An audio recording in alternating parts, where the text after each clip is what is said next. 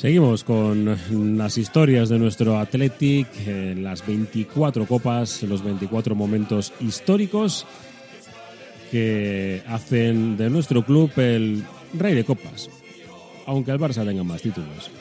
Lo que ha hecho el Athletic eh, a lo largo de su historia, más que centenaria, bien se merece lo de ser los reyes de copas. Y viajamos en el día de hoy hasta el año 1945, sí, para muchos eh, centrado en el final de la Segunda Guerra Mundial, de la que hablaremos, por supuesto, eh, pero también lo que significó pues algo extraño en la carrera de uno de nuestros mitos vivientes, de Telmo Zarra. Fue expulsado en la final, sí, fue expulsado en la final y es un dato pues que, merece su, su reflexión porque tampoco está muy claro las razones por las que fue expulsado. Además, se trataba de una final nuevamente frente al Valencia, el que se le había ganado la temporada anterior, y claro, pues tercera consecutiva y copa en propiedad.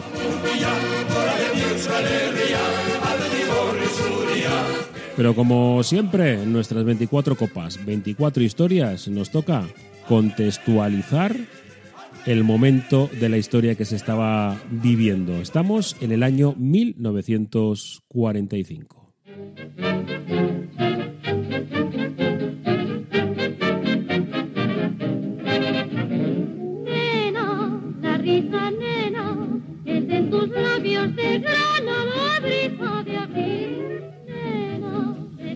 Bueno, pues podemos hablar, nos vamos a centrar casi en lo que sucedió en esta Segunda Guerra Mundial, a los que nos tocaba un poco de refilón, bastante teníamos con tener a Franco y su cuadrilla de mangantes alrededor.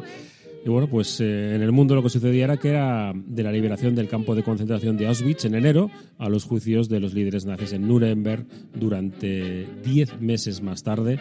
Estos fueron los acontecimientos clave del año 1945 que marcó el final de la Segunda Guerra Mundial.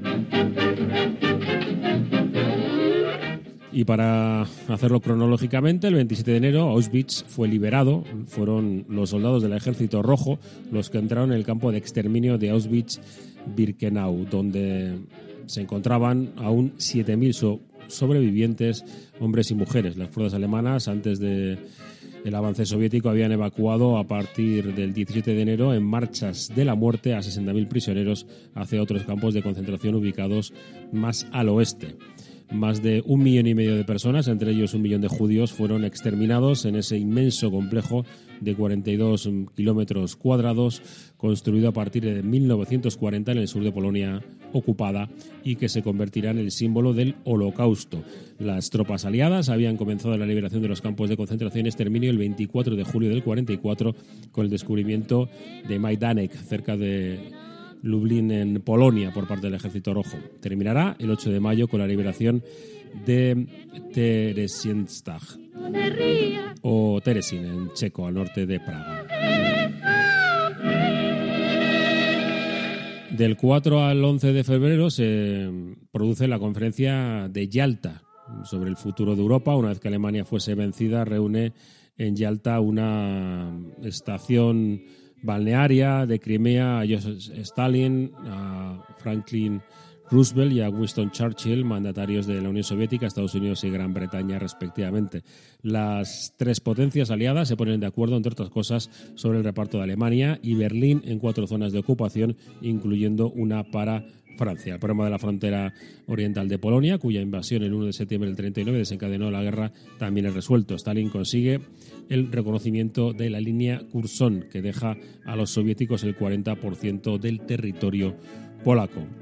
El 13 al 15 de febrero, desde es bombardeado durante tres días un diluvio de 650.000 bombas incendiarias lanzadas por los británicos y los estadounidenses cae sobre Dresde, en el este de Alemania. Estos bombarderos, denominados estratégicos, dejan unas 25.000 personas muertas, civiles casi todos, y destruyen una gran parte de esta ciudad apodada como la Florencia del Elba, según el balance establecido en 2010 por una comisión de historiadores.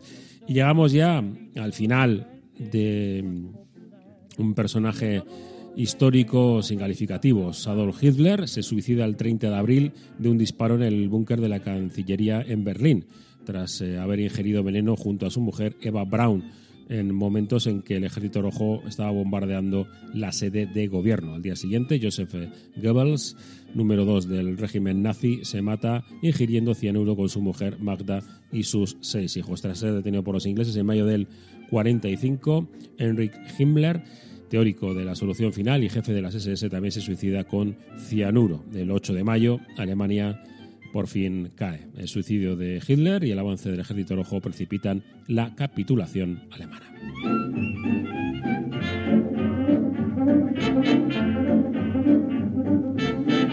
Bueno, y entonces se suceden pues eh, la forma de arreglar cómo va a quedar la situación y mientras en el otro lado del mundo, el 6 y el 9 de agosto se producen los bombardeos sobre Hiroshima y Nagasaki. El 6 de agosto, a las 8 y 15 minutos, la Fuerza Aérea estadounidense lanza sobre la ciudad japonesa de Hiroshima una bomba de uranio de 4,5 toneladas, el primer bombardeo atómico de la historia. La explosión equivale a 15.000 toneladas de TNT, arrasa la ciudad, transformada en un horno. Unas 140.000 personas mueren de inmediato y hasta finales de 1945, según el Balance Global, generalmente admitido, realmente es bastante más. Tres días más tarde, el 9 de agosto, una segunda bomba, esta vez de plutonio, explota en Nagasaki, dejando 74.000 muertos ese mismo día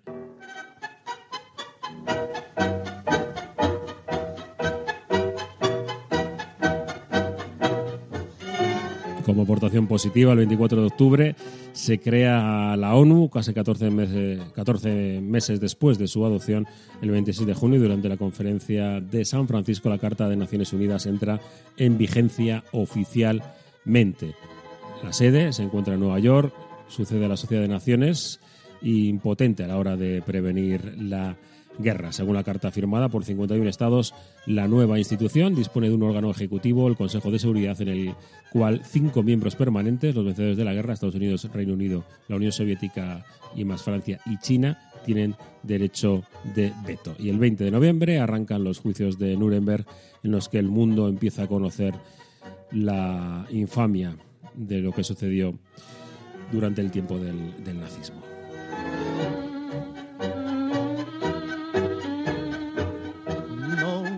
Tan hermosa desde el bajo a la barranca, como aquella que llegaba y se iba con el sol.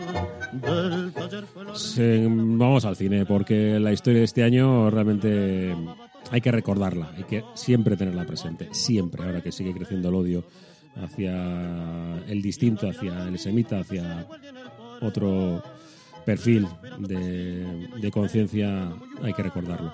Hablamos de, cine. La decimoséptima ceremonia de la entrega de los premios Oscars se celebró el 15 de marzo del 45 en el Grauman's eh, Chinese Theater, nuevamente de Los Ángeles, en California, conducida por John Conway y Bob eh, Hope. Esta fue la primera edición de los premios que fue completamente retransmitida a nivel nacional a través de la Blue Network, la ABC Radio. Eh, Bob eh, Hope fue el anfitrión de una retransmisión que duró 70 minutos y que incluyó clips de las películas candidatas que tenían que ser explicados a la audiencia radiofónica. Este fue el primer año en el que la categoría de mejor película estuvo limitada a cinco películas. Esta también fue la primera y única vez que una persona fue nominada como mejor actor y mejor actor de reparto por interpretar el mismo papel en la misma película, es decir, Barry Fitzgerald por el papel del padre Fitzgibbon en Going My Way. Ganó el premio en la categoría de mejor actor de reparto. En cuanto a las eh, grandes eh, vencedoras de esta edición de los premios Oscars, eh, la mejor película, como decimos, Going My Way, el mejor director fue para Leo McCarey, el mejor actor para Brink eh, Cosby, la mejor actriz para la bellísima Ingrid Bergman, la sueca, mejor actor de reparto, el mencionado Barry Fitzgerald, mejor actriz de reparto Ethan Barrymore por Non Bad the Lonely Heart, que bueno, pues que con esto se quedaba una edición distinta de los Oscars ya con el final de la Segunda Guerra Mundial y nuevamente el mejor documental para la Armada de los Estados Unidos, el mejor documental corto para los marines Y bueno, pues eh, otros tiempos que, bueno, que por fin daban final a la guerra. Y hablamos ya de fútbol, después de repasar este año 1945, que como vemos alrededor de, de Bilbao, alrededor de Vizcaya y de Euskadi, eh, pues bueno, pues eh, por fin se ponía el punto y final a esta abominable Segunda Guerra Mundial.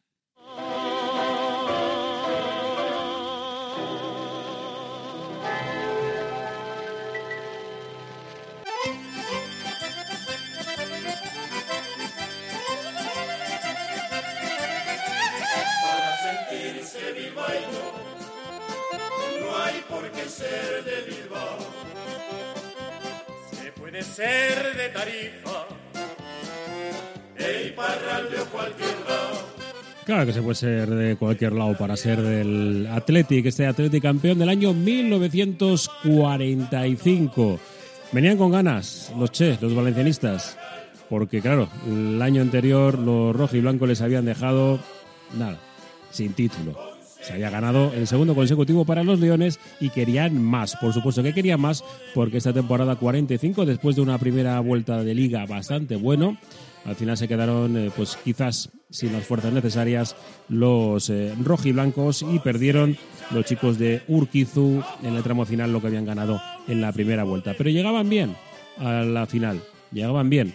Vamos a contar cómo llegaban hasta ese momento y con lo que le sucedió a Telmo Zarra, porque es su única expulsión en un partido de fútbol. Ni los más extraños del lugar entienden lo que sucedió.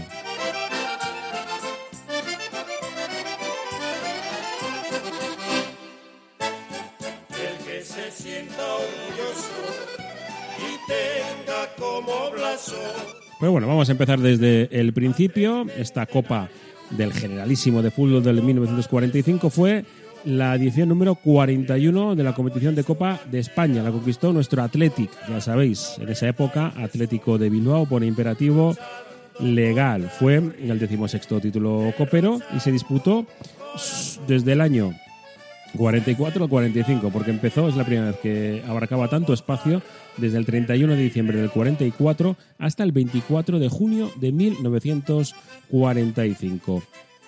Eliminatoria doble partido y ya el Athletic tuvo que estar desde la primera ronda participando, aunque eso sí, sin ningún tipo de problemas, sin ningún tipo de dificultad. Vencía en esta primera fase a doble partido por un global de 2 a 12 frente a la cultural leonesa. 1-3 fue el resultado en León y en San Mamés pues el partido de vuelta no tuvo historia. 8 bacalaos a 2 para los rojiblancos. En la segunda ronda, que se disputó también a doble partido el 11 de febrero y el 4 de marzo, los rojiblancos tuvieron en contra al Fútbol Club Barcelona, al que vencieron en los dos partidos, tanto en las Corts por un tanto a dos como en San Mamés por tres bacalaos a uno. No demasiados problemas para nuestro Athletic. Y eso sí, bueno, pues el Baracaldo no lo pasó bien en esta ronda, perdió por 7 a 0 frente al Real Club Deportivo Español de Barcelona. En cuartos de final, la segunda ronda se disputó a doble partido, el 1 de abril y el 27 de mayo.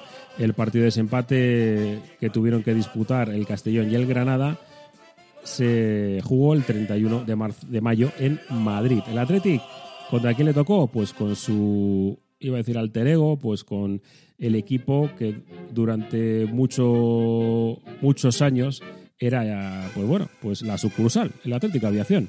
Ahí, claro, había cambiado de nombre y había cambiado también un poco la, forma de, de, llevarse con el club que le vio nacer. Con dificultades ganaron los, los rojiblancos.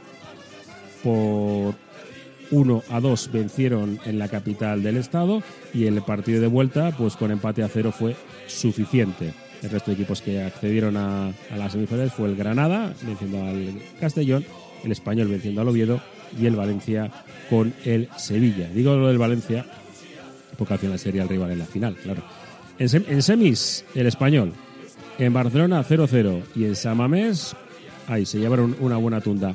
Cuatro bacalaos a uno, mientras que el Valencia vencía por 2 a 0 en su estadio, mientras que perdía en Granada por 1 a 2 en un partido con muchísima, con muchísima amiga. Y entonces llegaba el momento de la venganza, o eso querían los valencianistas, el 24 de junio de 1945, ante 55.000 espectadores en el estadio de Montjuïc, en Barcelona, el Athletic se enfrentaba al Valencia.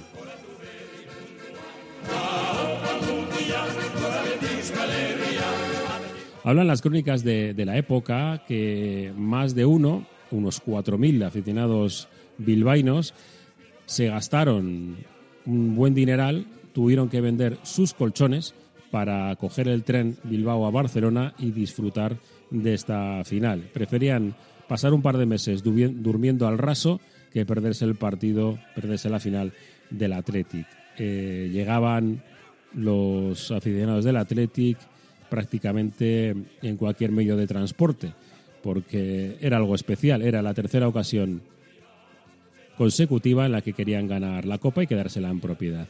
Tiempos de hambruna, tiempos oscuros en lo político, pero el Athletic lo podía todo. ¿Y cómo fue el partido? Pues eh, seguramente una de las mejores eh, delanteras de la época, la de nuestro Athletic con Iriondo, Garate, Zarra, Parizo y Gainza.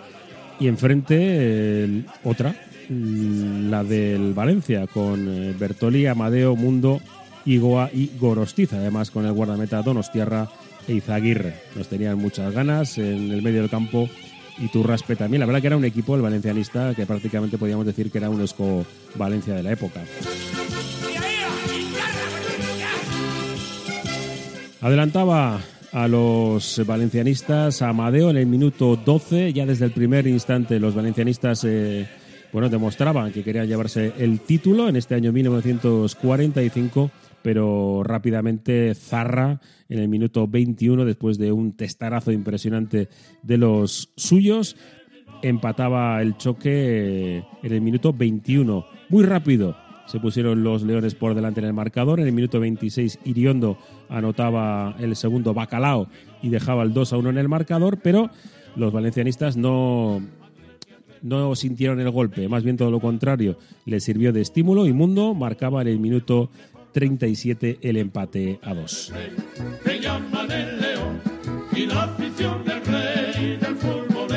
Y entonces llegaba ese momento complicado. El partido prácticamente terminando y bueno, pues sorprendentemente Telmo Zarra acababa siendo expulsado del terreno de juego.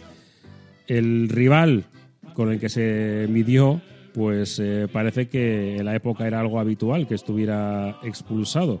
Hablo del jugador del Valencia porque hubo doble expulsión. En este minuto 86 Álvaro fue expulsado al tiempo que Zarra. ¿Por qué?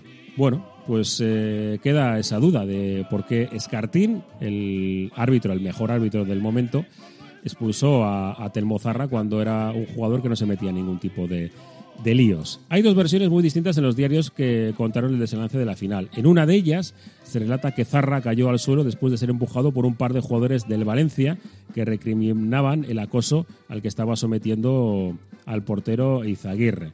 Siguiendo este hilo, cuando Zarra estaba en el suelo, Alonso le soltó una patada en la boca que le hizo sangrar.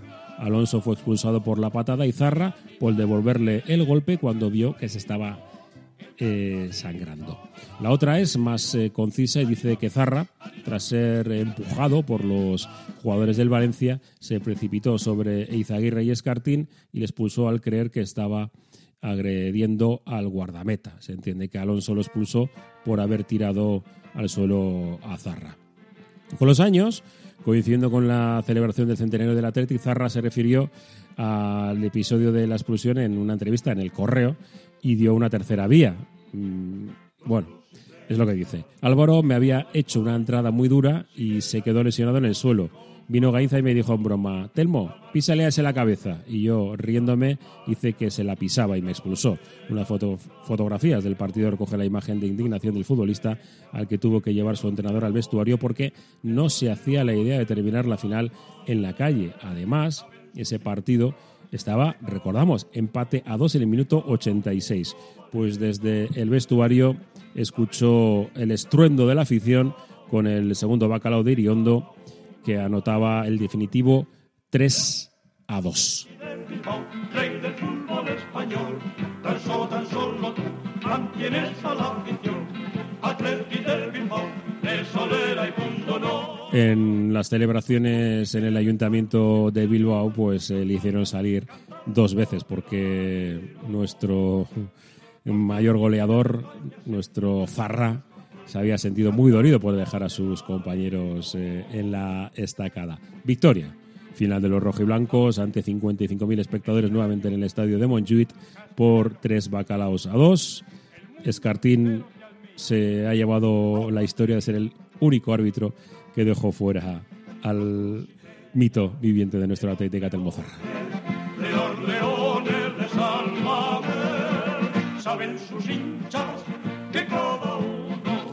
Y hasta aquí esta eh, nueva edición de 24 copas, 24 historias, las 24 formas de ganar de nuestro Athletic la copa.